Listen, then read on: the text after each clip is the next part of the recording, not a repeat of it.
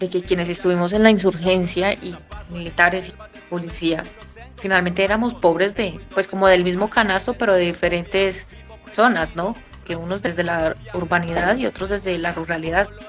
Pues que al final éramos pobres, entonces era como, bueno, señor policía, ya no nos vamos a matar, deme la mano.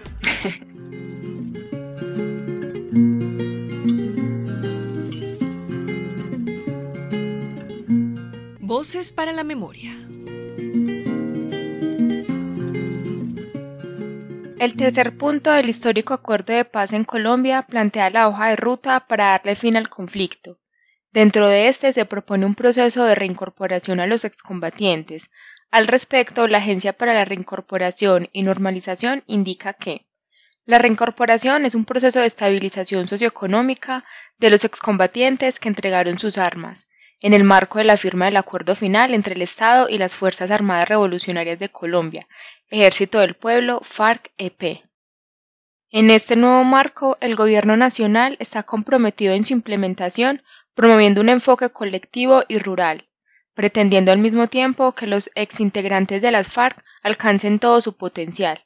Asimismo, está orientado a fortalecer la convivencia, la reconciliación, el desarrollo de la actividad productiva y el tejido social en los territorios. Hoy en Voces para la Memoria escucharemos la voz de una excombatiente de las FARC y firmante del acuerdo de paz. En la guerra fue conocida como Paula Sáenz, pero hoy por hoy, gracias a convenios que apoyan procesos de reincorporación, trabaja por ser reconocida como la talentosa fotógrafa vallecaucana Alexa Roche. Ella nos contará un poco sobre su vida en la guerra y cómo ha sido volver a la vida civil luego de aceptar el acuerdo de paz en el año 2016. Soy Lady Ruiz y en compañía de mis amigos Natalia y Alderit conduciremos este episodio. Bienvenidos y bienvenidas a este espacio para no olvidar.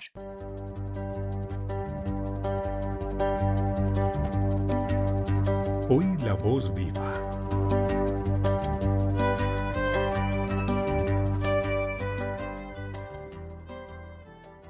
Crecí en el seno de un hogar sencillo, humilde, una familia trabajadora, donde lo que se trabajaba alcanzaba para lo necesario. Nunca en una Navidad pudimos darnos el lujo de hacer una cena navideña, como se ve pues en estos comerciales de, fin de año. Nunca pude, dentro de esta idea del consumismo que se vende también, estrenar, ¿no? Hay que tener la pinta, hay que tener las últimas zapatillas de moda, bueno, siendo muy niña, pues si me daban eh, la camisa o la blusa y el short no alcanzaba para los zapatos, pero pues nunca hubo un estreno completo y en ocasiones no había estreno. Alexandra recuerda que el niño Dios le trajo pocas veces y siempre le traía juguetes como muñecas y set de vajillas. Esto le decepcionaba mucho, pues ella en realidad añoraba una bicicleta. Pero solo años más tarde entendió que si no había para una muda de ropa, mucho menos para una bicicleta pues afortunadamente no puedo decir que, nos tocó acostarnos alguna vez sin comer, pero pues son como esas carencias de niño cuando uno cree que la vida es un pan de bono, ¿no?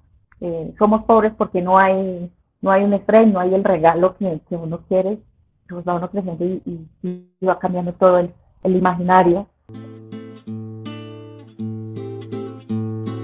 Luego, a los nueve años de edad, Alexandra le tocó junto a su familia salir desplazados de Tuluá, en el Valle del Cauca.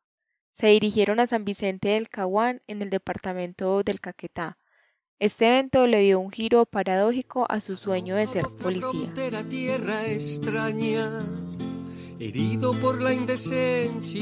al inicio fue un poco complejo porque no entendía en medio de, mi ingenuidad y de mi inocencia como niña, claramente, por qué nos había tocado salir a Japón con las cosas empacadas en una tula, en una sopa, y movernos tanto tiempo en un carro hacia un territorio que no conocíamos. Recuerdo que las primeras caras guerrilleras que vimos en San Vicente del Caguán fue la del mono, la del camarada Jorge. Llegamos allá, mi mamá habla con él, le explica la situación, por qué llegamos allí, porque pues literalmente éramos desplazados del centro eh, con las tulas, con la ropa ahí empacada. El tipo escuchó y nos dio una casa como eh, para vivir, cómo volver a empezar a vivir, poner un negocio de que íbamos a vivir y todo. paz su amor viviendo, desterrado lejos, exilio. Entonces hasta ese momento como chévere, pero ya después comenzar a contar, a, la familia comenzó a contar por qué estábamos por allá y el imaginario de pues los medios de comunicación siempre han sido juez y parte de este conflicto, claramente obedeciendo a matrices mediáticas. Entonces eh, yo recuerdo que hablaban mucho de la insurgencia siendo muy mala, ¿no? Las FARC puntualmente, claramente en esa época pues la situación del país era totalmente compleja, porque hay que decir que las FARC estaba como en, la cúspide más alta de su accionar militar, tenía más de 350 eh, prisioneros de guerra entre militares y policías debido a, los asaltos y a los copamientos a puestos de, puestos de policía y bases militares. Estaba como en furor, por decirlo de alguna forma, lo que se llamó en su momento las pescas milagrosas. Entonces, pues no, el tema era siempre muy, muy sesgado, los medios de comunicación muy sesgados, cosa que no ha cambiado 25 años después. Entonces, fue difícil, ¿no? Porque era como el malo, los malos y llegar, y los buenos, porque vivíamos al pie de una estación de policía en Tuluá y quedar de un momento a otro como en el bando de los malos, eh, fue una cosa que me conflictuó bastante y después comenzar a entender en medio de, de, de mi inocencia, reitero, pues en que la guerrilla no era tan mala, porque incluso en los caseríos nunca decían llegó la guerrilla, sino llegaron los muchachos y literalmente tú te acercabas a, a la ventana, mirabas para la calle y, en efecto eran un poco de muchachos y de muchachas con uniformes y fusiles y eran, y eran la autoridad. ¿sí? Entonces, más allá de eso, a pesar de que fuimos desplazados, pues yo nunca, yo nunca llegué a viajar por, por un tema de venganza ni por un tema netamente político, pese a la trayectoria por la que había habíamos transcurrido eh, mi familia y yo en esa época.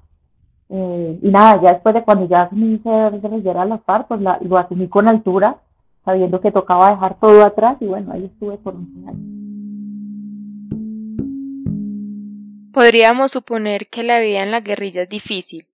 Me imagino, por ejemplo, el hecho de caminar días y noches enteras en la selva, aprender a manipular y a accionar un arma, o quizá el miedo constante de perder la vida. Pero para Alexandra lo más difícil fue otra cosa. Creo que lo más difícil de ser combatiente para mí fue aprender a hacer de comer, porque en medio de todo los seres humanos somos somos animales de costumbre. Entonces fue aprender a, cargar pesado, aprender a andar de noche, sin linternas, sin ningún tipo de, iluminación, aprender a adquirir pericia militar, y pues claramente eso se adquiere con, con el entrenamiento y, bueno, creo que me fue bien porque salí, salí ilesa, salí con vida. Creo que fue de las cosas más difíciles para aprender a hacer de comer, más allá del tema de las situaciones políticas o militares que se daban con frecuencia en el territorio, porque yo ingresé al Frente Yarí, frente en el cual fue epicentro del secretariado de las FARC cuando la mesa de diálogos de las FARC con Pastrana en el año del 98 al 2002. Entonces, cuando se acaba la zona de distensión o de despeje eh, y que gana Álvaro Uribe las elecciones, a esa sola región le metieron 20 mil soldados, ¿no? Porque pensaron que iban a encontrar al secretariado tomando tinto en, en las sabanas del Yarí y pues claramente debido a, a la cantidad de fuerza que desplegaron, pues así mismo eran los combates.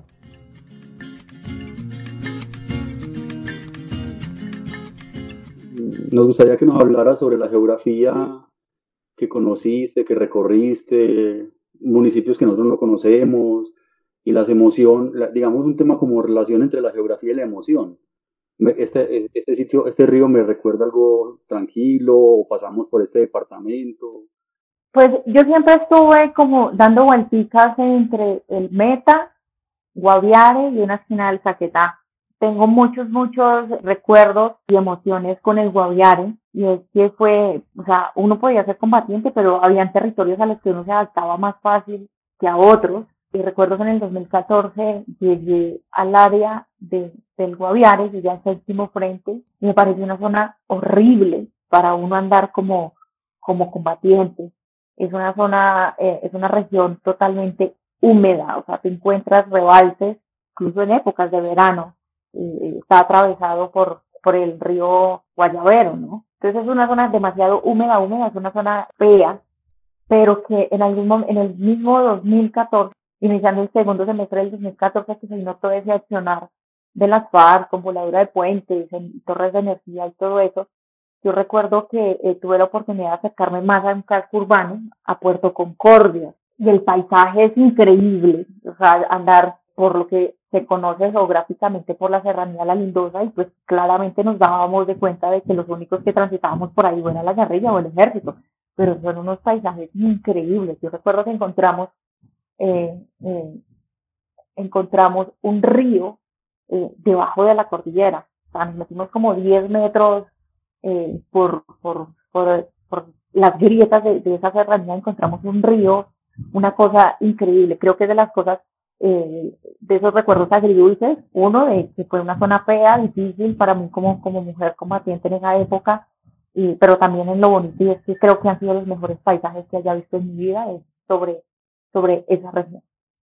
A propósito de ser mujer en la guerrilla, Alexandra nos cuenta un poco al respecto. Tu corazón se agita, eres presa de una hambrienta manada, corres más, más, por la húmeda selva es imposible, pero es en la FARC nunca hubo diferencia de género, hombres y mujeres hacíamos lo mismo, pero por más que tú como una como mujer tuviera pericia, mística militar, cargara la K-47, una ametralladora, lo que sea, las mujeres siempre fuimos mujeres, o sea, y las mujeres por muy militares que seamos, siempre seremos más vulnerables que los hombres, eso es indiscutible, no era lo mismo, ¿no? Y creo que eh, a las mujeres de una u otra manera hay que decir que las mujeres físicamente nos envejecíamos más rápido que los mismos hombres, por ejemplo. Entonces, es a eso que me refiero. O sea, no es lo mismo una zona húmeda donde encuentras rebalses en verano. O sea, si tú te encuentras rebalses en verano, imagínate en invierno. O sea, imagínate una mujer con el periodo, en esa época no conocíamos las copas menstruales. Una mujer con la menstruación, una toalla higiénica, atravesar un rebalse, tener que parar, cambiarse la toalla, hacerse aseo, volver a, a, echarle mano al equipo mientras que el tipo va para donde va. Por ejemplo, son esas cosas pues que siendo combatientes nos hicieron diferentes por el hecho de ser mujeres y claramente un poco también vulnerables. Es otra de casa, otra obrera, otra prostituta, otra guerrillera, otra madre soltera, otra sindicalista. Vos dijiste que la Colombia que no hemos visto y también que los medios de comunicación son sesgados. Nosotros en este programa entrevistamos a Martín Batalla, y a otra combatiente que era una cantante y, y todos coinciden en que, en que, la información que nos llega, en que hay una Colombia que desconocemos, vos también lo mencionaste, que, que hay ahí que, que, los medios de comunicación no nos muestran, ¿qué, conociste vos? Fue muy complejo el, el, asunto, yo no sé si aquí en la ciudad se vio de esa manera. Por decir, una de las emisoras públicas que se coge hasta sin antena, poniéndole un cable, adaptándole un cable a los radios en zona rural, es Radio Nacional. Radio Nacional la encuentra uno hasta en la sopa, decíamos nosotros estando en la profundidad de la selva. Cuando entra el gobierno de Álvaro Uribe, que cambian todas las políticas que ya conocen, la guerra, más allá del combate y, la y el pie de fuerza en los territorios guerrilleros, fue mediática, ¿no? Entonces, ya no era, ya no se encontraba, por decir, a la hora de prender un radio, ya solamente no se sintonizaba de manera muy, muy fácil Radio Nacional, sino la emisora del Ejército y de la Policía, por ejemplo. En las emisoras públicas jugaba el Nacional, por ejemplo. Jugaba el Atlético Nacional o cualquier equipo de fútbol, cualquier torneo, y era, y era el gol, el locutor, el narrador ya que se quedaba sin, sin un pulmón narrando el gol de la emoción y después guerrillero, desértese, usted puede ver este partido con su familia, usted puede venir al Atanasio Girardot, por ejemplo, y, y disfrutar este partido con su familia, era como, ok, gracias, pero no, no, eh, prefiero escuchar el partido de monte, ¿no? Y otra cosa era eh, las emisoras del ejército, pues porque en esa época me acuerdo mucho que había, había, había un reggaetonero que se llamaba Ike Macano. Entonces sonaba la super canción de Macano y uno escuchando en el campamento Macano cuando, guerrillero, desmovilícese, entréguese con, con su fusil y le daremos tantos millones de pesos, no sé qué, pero era una cosa así, un bombardeo mediático completamente. Y, el tema del sesgo, quiero, quiero batizar, y es que el tema en los medios todo el tiempo ustedes son más grandes que yo y han, y han estudiado eh, el asunto, han estado todo el tiempo aquí afuera, como los medios de comunicación era emboscada tal patrulla, eh, tal compañía guerrillera, dados de baja tantos guerrilleros, dados de baja tantos guerrilleros, eh, eh, cayó alias fulano, alias fulano, y cuando, porque supuestamente le estaban ganando la guerra a las FARC, ¿no? Desde el, desde el combate, desde las bajas. Y hoy en día podemos decirte que a las FARC nunca le ganaron la guerra de manera militar, que lo que pasó en el gobierno de Uribe es lo que está pasando ahorita en la JEP, porque Mario Montoya está pidiendo cuentas por los asesinatos extrajudiciales más llamados falsos positivos. Claro, hubo muertos, de ambos lados, pero no fue así como los medios lo pintaron ni como lo vendieron, ¿no? Y como tristemente estamos en un país que solamente consume RCN, Caracol y, prensa eh, que obedece a matrices mediáticas porque tienen dueños, entonces eh, así mismo se informa, por ejemplo. Entonces creo que, que, fue uno de los temas más, como para entrar en, en rasgos generales, en el tema con las mujeres fue mucho más denigrante fue muy cochina la, la, la, propaganda y la publicidad en contra de las mujeres que éramos combatientes, porque se vendió el imaginario eh, eh, de que las mujeres que llegábamos a las FARC, lo primero que teníamos que hacer era acostarnos con el comandante y al día siguiente teníamos a 50 hombres haciéndonos una fila porque teníamos que acostarnos con todos y que si no nos acostábamos con todos, entonces que nos mataban. a mí me parece que eso es muy complicado y es una mentira que se cae por su propio peso y yo me imagino que en algún, eh, en algún lado de la Comisión de la Verdad eso tendrán, tendrían que haberlo tocado, porque pues si, si, si, si fuese cierto, y digo que es una mentira que se cae por su propio peso, digo que si fuese cierto de que eh, la violación fue una política de las no hubiera, el componente de las nunca hubiéramos sido el 40% a la hora de entrega de armas. Eh, de ser, reitero, de haber sido cierto, eh, que, las prácticas eh, cotidianas de la FARC era la violación eh, y el abuso sexual hacia las mujeres. Nunca nos hubieran dado ni una macheta, ni una macheta, nunca nos hubieran dado ni un fusil, nada. Entonces creo que desde ahí fue, fue, o sea, como que toda la propaganda fue muy cochina, pero demasiado sucia a las mujeres de la insurgencia en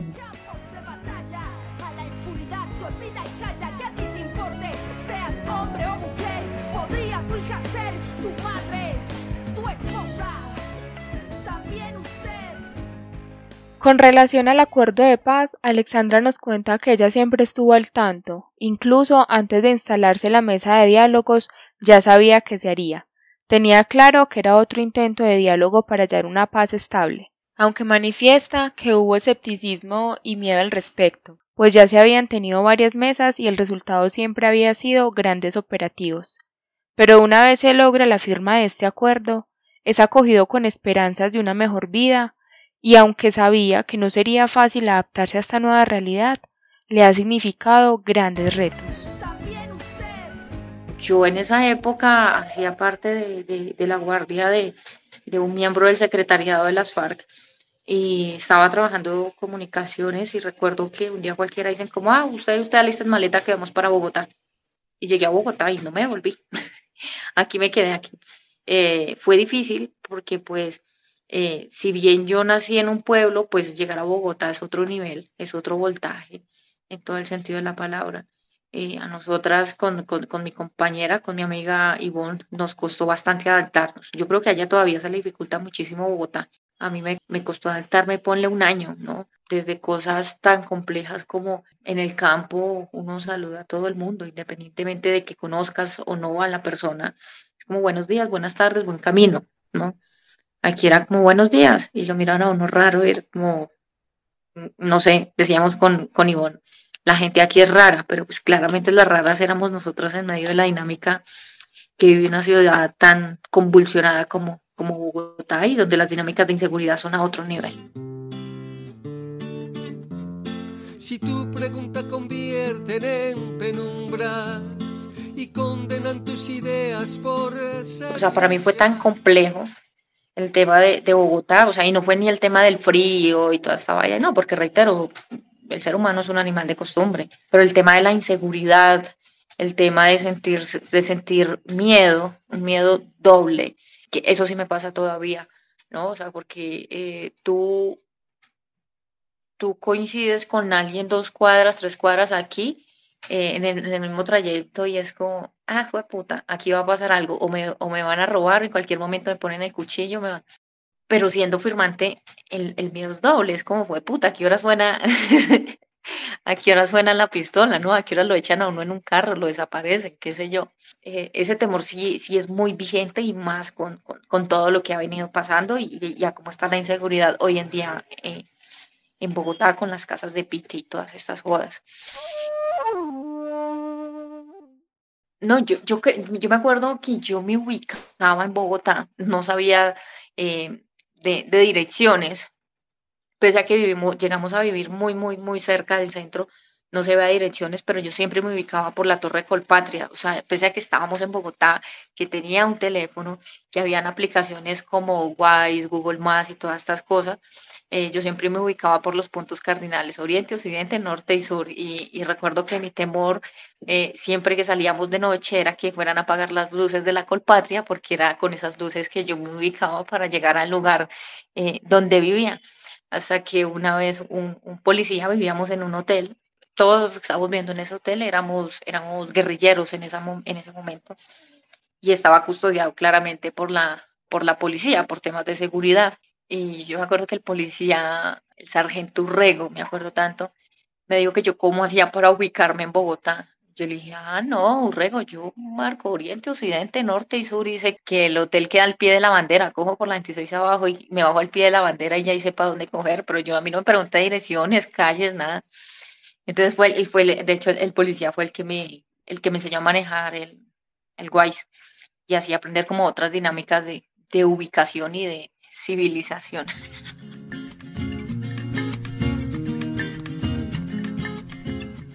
Después de tantos años de ver al ejército y a la policía como los enemigos, ¿cómo fue relacionarse con ellos?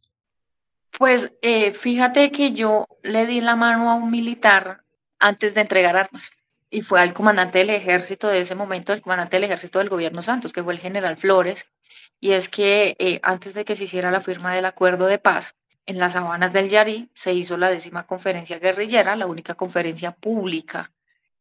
Y antes de hacerse eso, pues claramente había que acondicionar unas zonas para, para los debates, para atender prensa. Pues era obvio de que un, ciudadano, un, un, un campesino, una campesina de a pie no iba a entrar lo que requería el acondicionamiento de esos espacios, pues las varillas, los miles de ladrillos, la cantidad de guadua y todas esas cosas. Entonces tocaba hablar con el ejército.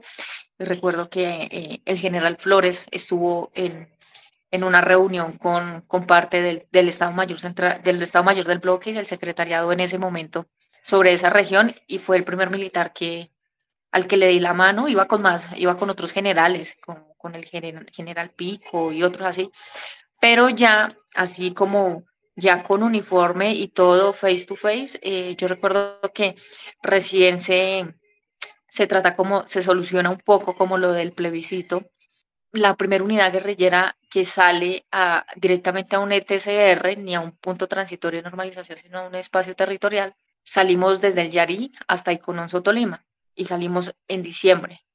Y recuerdo que llegamos a un caserío, a un pueblo, sí, es como un distrito, creo que es de, de, de San Vicente, que se llama Campo Hermoso. Iban, que iban 50 guerrilleros y guerrilleras en un bus, eh, con fusiles, con todo, y, y fue como bajar. Yo venía, yo iba haciendo todo el registro y fue encontrarnos, sentí miedo, porque pues uno no sabe qué pueda, qué podía pasar. Éramos la primera unidad que íbamos a, sin mecanismo tripartito, sin nada. Fue como, eh, General Flores, allá va la primera unidad guerrillera. Y como la orden, pues, como de, de, del comandante del ejército al resto de las, de las patrullas. Creo que fue, hubo tensión, hubo miedo, creo que todos sentimos miedo porque pues uno no, no sabe qué podía pasar y pues que íbamos así, sin mecanismo, sin, sin una veeduría internacional ni nada. Y fue como, como, bueno, ok, o sea, con el militar fue como, hola, buenos días y ya, yo iba de civil.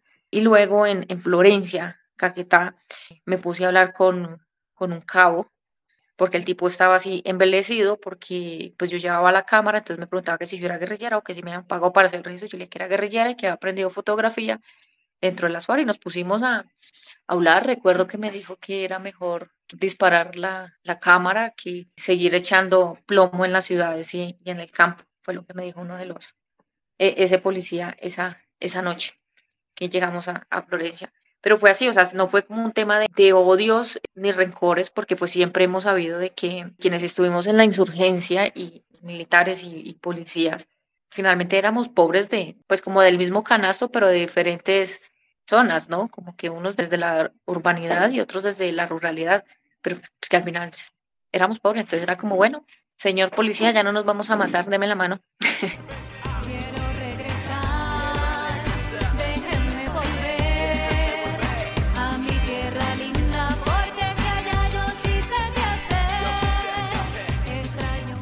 volver a la, a la, vida civil fue y sigue siendo un poco complejo, pese a, a, que estamos cerca de los seis años de la, de la firma del acuerdo, pues porque hay mucha gente que no conoce, no ha conocido y que se niega a conocer realmente qué fue el acuerdo de paz, ¿no? Pues todavía hay gente que dice que a nosotros, nos, a cada guerrillero firmante del acuerdo nos llegan no sé cuántos millones mensuales. Eh, por ejemplo, pues llego aquí a Bogotá y, y estuve cerca de, de, de, un año haciendo parte del partido que surgió a base del acuerdo y me retiro, me retiro del partido y decido estudiar y hacer mi nombre, ¿no? Digo como voy a hacer, voy a seguir trabajando en fotografía y bueno, me quedo en las calles, me quedo en las calles con el movimiento social, con el paro, con el tropel, registrando y, y comienzo a decir, bueno, yo me llamé Paula en las FARC, Paula Sáenz, entonces yo como comencé a publicar, publiqué en mis redes eh, mi nombre, eh, el que aparece en la cédula, y, y dije que me despedía de, de, Paula Sáenz y que le daba la bienvenida a, a Alexa Rochi y que iba a ser mi nombre artístico, iba a ser mi nombre de fotógrafa. Y pasé de, de, de llegar a espacios que, donde decían, ay, llegó la fotógrafa de las FARC, a estar hoy en día en espacios donde me conocen como llegó Rochi, llegó Alexa, entonces creo que fue la primera tarea que me di y lo logré. En, en, la medida de que lo logré, también me fui haciendo visible. Entonces, pues eso también tiene otras connotaciones, ¿no? Tal ha sido su visibilidad que fue invitada a fotografiar en primera fila la posesión del presidente Gustavo Petro el 7 de agosto del 2022. Eh, yo no puedo decir que en la calle a mí me hayan insultado, eh, me hayan mm, intentado agredir por ser firmante, no, nunca me ha pasado, pese a la visibilidad que tengo. Por el contrario, es como que me encuentro mucha gente en la calle y es como, Alexa, chévere tu trabajo, tremendo camello, el tránsito que hiciste, bueno, como tu crecimiento como fotógrafa, pero las redes sí son muy violentas, las redes sí son muy, muy, muy violentas, eh, pero pues ya aprende uno como a tener cosca, ¿no? A lo, a lo tortuga, como que ya sabe uno que es un, que la gente que no tiene argumento político para debatir eh, siempre dirá lo mismo, ¿no? Narcoguerrillera, terrorista, la FARC. Entonces como que bah, se vuelven escanzones y ya no hay nada más que, que hacer que obviar y, y hacerse uno como el de la oreja 8. De sus sueños, Alexandra nos cuenta que está haciendo su primer libro fotográfico la idea es tenerlo listo para el próximo año. También está felizmente comprometida, lo que quiere decir que tiene bastantes proyectos. Para finalizar este episodio, Alexandra nos ofrece algunas reflexiones frente al proceso de paz y alguna de sus expectativas con el gobierno actual. Pues yo diría que estamos en un momento trascendental en la historia de este país para todo el mundo, para quienes han sido de derecha, izquierda, de, centro, los que se van a ver ballena, los que todavía creen que, que la guerra se puede seguir haciendo con hijos ajenos.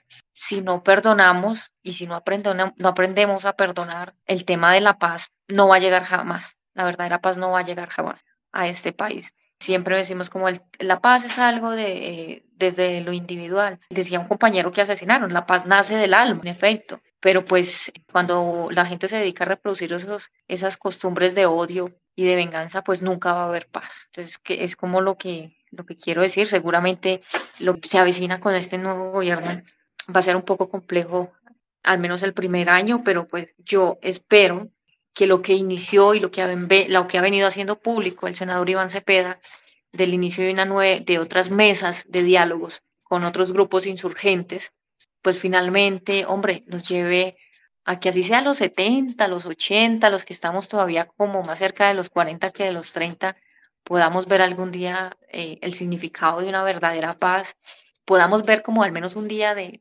del vivir sabroso, como lo menciona Francia Márquez. Compartan este episodio con personas a quienes les pueda interesar. Este programa lo encuentran en cualquier plataforma de podcast. Nuestra gratitud y buenos deseos para Alexa Rochi. Las canciones que escucharon se llaman Exilio, Quiero Regresar y Las Mil y Ningún Mujeres. Se encuentran en el álbum Toco Cantar, disponible en versión libre en el espacio de SoundCloud del Centro Nacional de Memoria Histórica. En la conducción de este episodio, Lady Ruiz, Natalia Cardona y Alderis Gutiérrez. En la elaboración del guion y la producción, Lady. Voces para la Memoria es un programa hecho desde la Universidad de Antioquia por Alderis Gutiérrez del Programa en Desarrollo Territorial, Natalia Cardona del Instituto de Estudios Regionales, Ana María Tangarife y Lady Ruiz de la Escuela Interamericana de Bibliotecología. Voces para la Memoria, un espacio para no olvidar.